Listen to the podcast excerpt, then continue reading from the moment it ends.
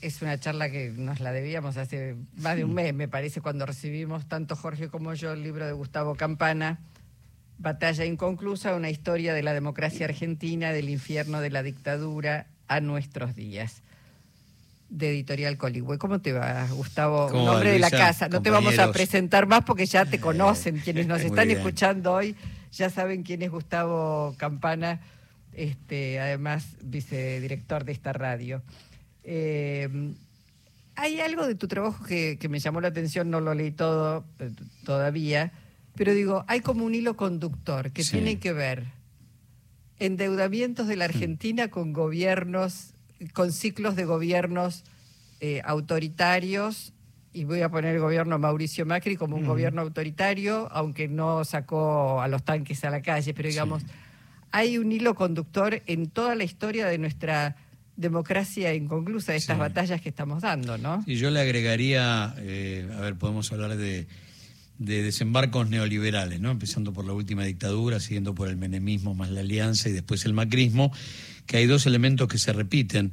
Eh, el primero tiene que ver con endeudamiento, con fuga de capitales, con industricidio, y el segundo es eh, en los intentos, en algunos muy logrados y en otros no tanto, pero siempre el intento de la impunidad sobre el genocidio 76-83, no solamente a través de las leyes de perdón, en el caso del menemismo el indulto como complemento de obediencia de vida y punto final, en el caso del macrismo el intento del 2 por 1 y la alianza tuvo un- un- una especie de, eh, yo diría, de, de colaboración, eh, todavía las leyes de perdón existían, pero es quien niega la posibilidad a Baltasar Garzón de la extradición de los militares. O sea, siempre hubo en esos procesos eh, cómo resguardar a los que vinieron a matar en nombre del cambio de la matriz económica. Y no, no veo casualidades en esa historia. ¿Y cómo uno piensa, por ejemplo, pasaron tantas cosas de ruptura, ¿no es cierto? Los carapintadas y sus golpes,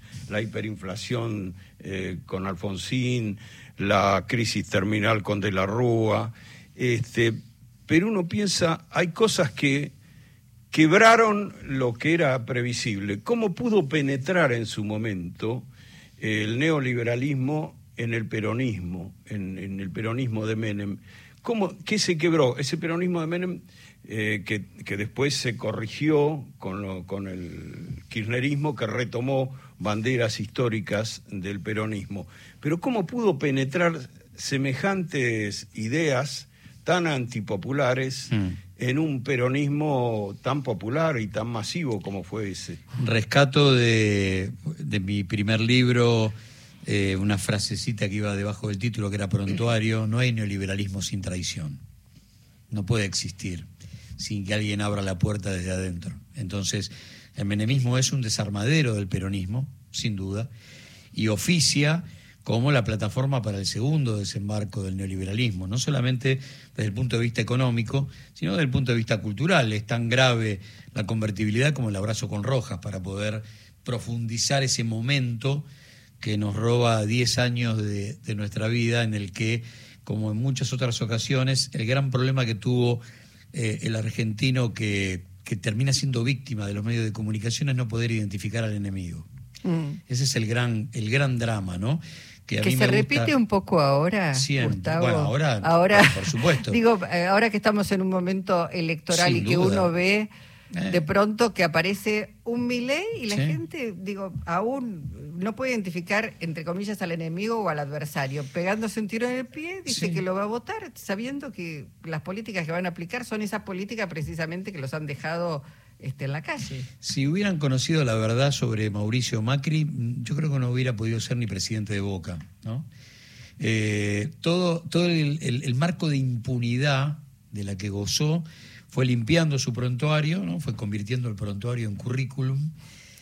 Y ahí tenemos un gran problema de- de- del argentino medio, que es quizá pensar que a veces hay un problema de, ¿qué sería?, de mala praxis, ¿no? Y entonces puede venir un neoliberalismo que lo pueda hacer mejor. No, con la misma receta solamente puedo obtener el mismo producto, será cuestión de tiempo para que ese producto te, te termine envenenando. Entonces ahora tenés en mi ley lo viejo vestido de, de nuevo, o un fascismo despeinado, por lo menos hasta ayer, ¿no? Porque lo vi en la tapa de Clarín hoy, Este, fue a la peluquería, se está el tipo a domesticarse. modales también, sí. Fue a ver al embajador de los Estados Unidos, se cortó el pelito, el- la melena del león ya no existe más, no existe más la dolarización, por lo menos a través de los spots de campaña.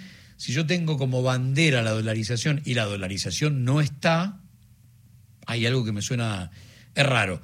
Y después la imagen del tipo que me sonó a Carlitos, ¿no? Al momento de asumir, empezamos a rebajar las rubio, patillas, ¿te empezamos, empezamos a cortar el, Sí. el pelo y a domesticarlo. Y en el caso de Milei, hoy, hoy en la etapa de Clarín, tenemos eso, lo viejo, hoy vestido de viejo, y, y dejó de ser fascismo despeinado. Ahora, creer que ese tipo lo puede hacer mejor porque aquello fue mala praxis, el macrismo o el menemismo, y es un error grosero, este, con achique, ajuste, endeudamiento, fuga, industricidio, y solo obtengo lo mismo.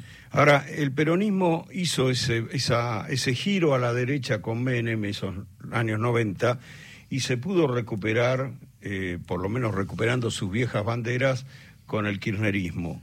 Es decir, que volvió de esa incursión hacia la derecha. El radicalismo no volvió. No, es cierto, el radicalismo está anclado en tamborín y mosca, eh, más allá de, de algunos momentos donde a través de su historia pretendió eh, cambiar, ajustar algunas cosas y parecerse más a algunos momentos del irigoyenismo o a Alem, que por ahí fue el verdadero, el verdadero radicalismo, ¿no? Alem un año antes de, de suicidarse de alguna manera lo presagia y él va contando cómo lo- los distintos niveles de radicalismo, el radicalismo más conservador se irá con fulano, el radicalismo, ah, ah, y nosotros, los radicales intransigentes, nos iremos a la mismísima mierda, dice Alem en una carta, ¿no? Como planteando, no tenemos destino, ¿no? Lo dice en un momento donde él ve que su sobrino, Hipólito Yrigoyen, empieza a negociar con el régimen y para él eso era inadmisible, ¿no? Entonces el radicalismo empieza a tener un conflicto muy serio con su, con su historia, eh, pero también hay radicalismo en Forja y hay radicalismo en Jaureche, en Scalabrini, en Homero Mansi. Nunca dejaron de ser radicales aquellos que se sumaron al peronismo a partir de la llegada de algo que entendían se parecía a la promesa del irigoyenismo, ¿no? Algo eh, Bueno, la lo causa tenés hoy con un Leopoldo Moró, lo tenés con un Leandro sí, Santoro. sí, claro, hoy hoy sí, sí, tenés sí. claro eso. El problema, lo- me parece que eh, lo que vos estás planteando tiene que ver con.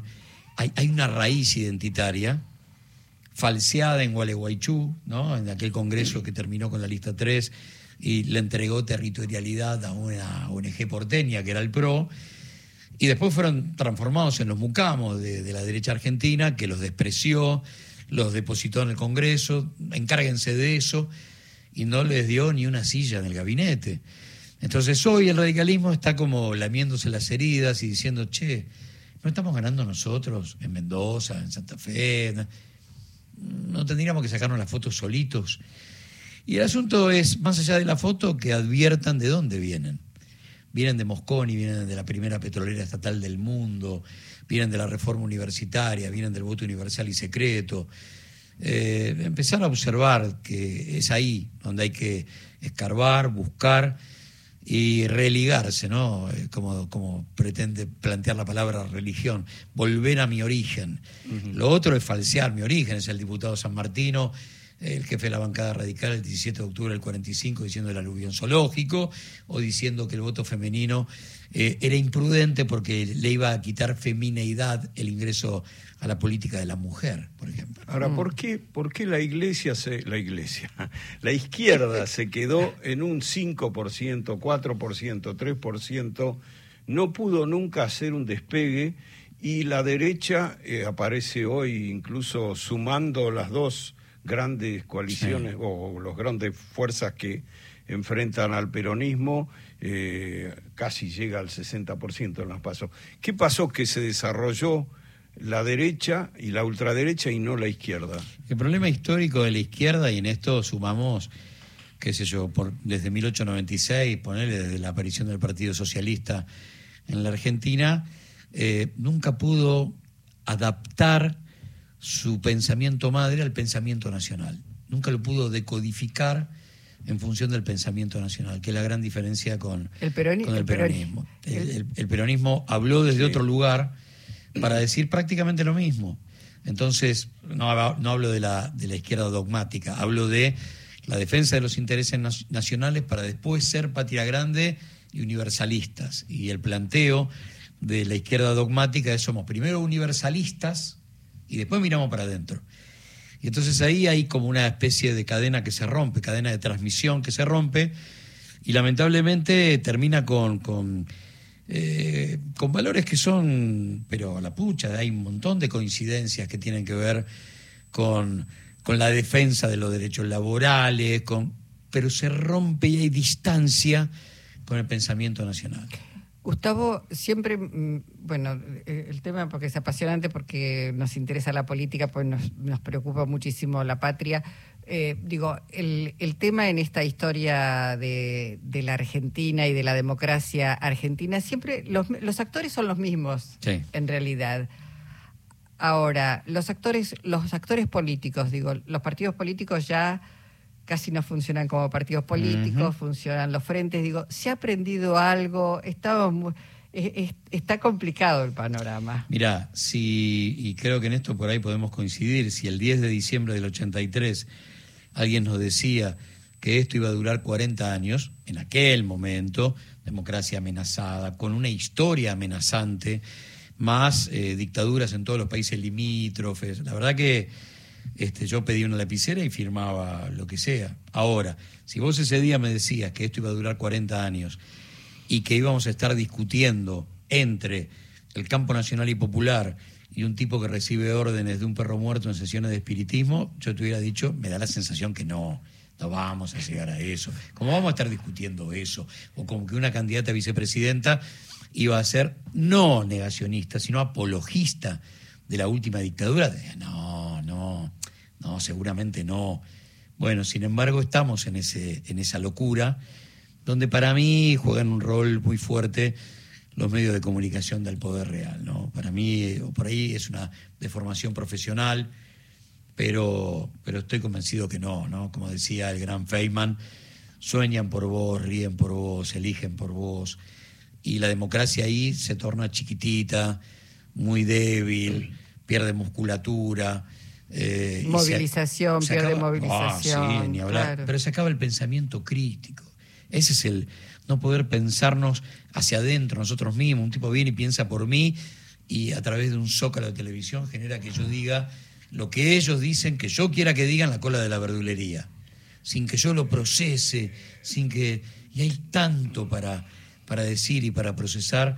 Eh, y en eso el argentino tiene una cultura política que está ahí dormida en algún lugar y hay que despertarla. ¿no? Ahora, la característica de esta época es como que están poniendo en cuestión cosas que estaban muy consolidadas. Sí, mira, los muebles se corrieron tan a la derecha que hay situaciones obvias que parecen revolucionarias.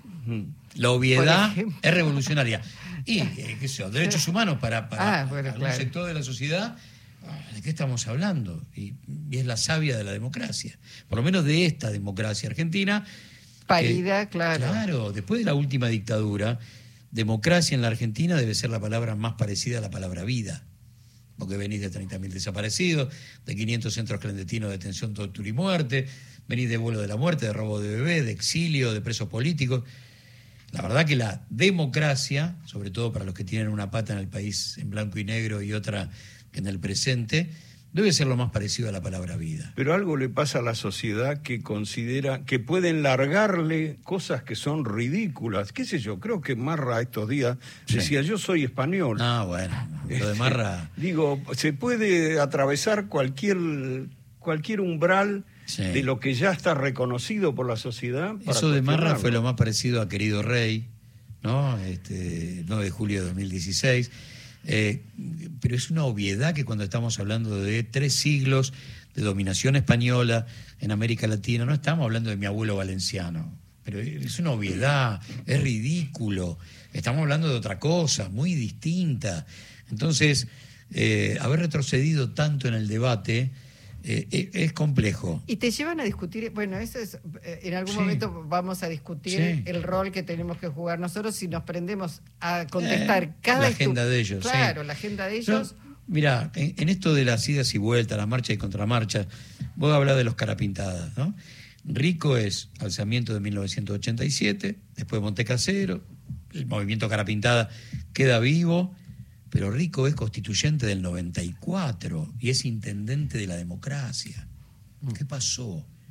Patti, represor, torturador, intendente de Escobar que no permitía que, que las parejas se besen en las plazas. Digo, década del 90, ¿eh? Bussi. Entonces, bueno, Bussi. No empezó ayer, digamos. Claro, digo, hay, hay como marchas y contramarchas medias raras que a veces tienen que ver con lo peor de nuestra historia. Y lo que hacemos es como legitimarlos. ¿A quién? A esos tipos. Uh. Bueno, más que recomendar Gustavo Campana, Batalla Inconclusa, una historia de la democracia argentina del infierno de la dictadura a nuestros días. Está prologado por Eduardo Aliberti, Mm. está editado por Coligüe. Es un material impresionante porque además tiene una cantidad de documentación, investigación y se lee además muy Además está escrito por un gran periodista, porque, viste, una cosa es un académico escribiendo, hay académicos que escriben bien, Eh. otros que son espantosos Sí. de leer, alguno muy famoso, con un apellido cercano al mío, era ilegible, este, escribía pesado. Este, Yo creo que cuando nosotros llegamos al libro hacemos radio de papel y hacemos un, eh, de alguna manera un formato de comunicación muy parecido a esto que estamos haciendo ahora. Bueno, Gustavo, muchísimas gracias. No, ¿eh? a ustedes, muchas gracias.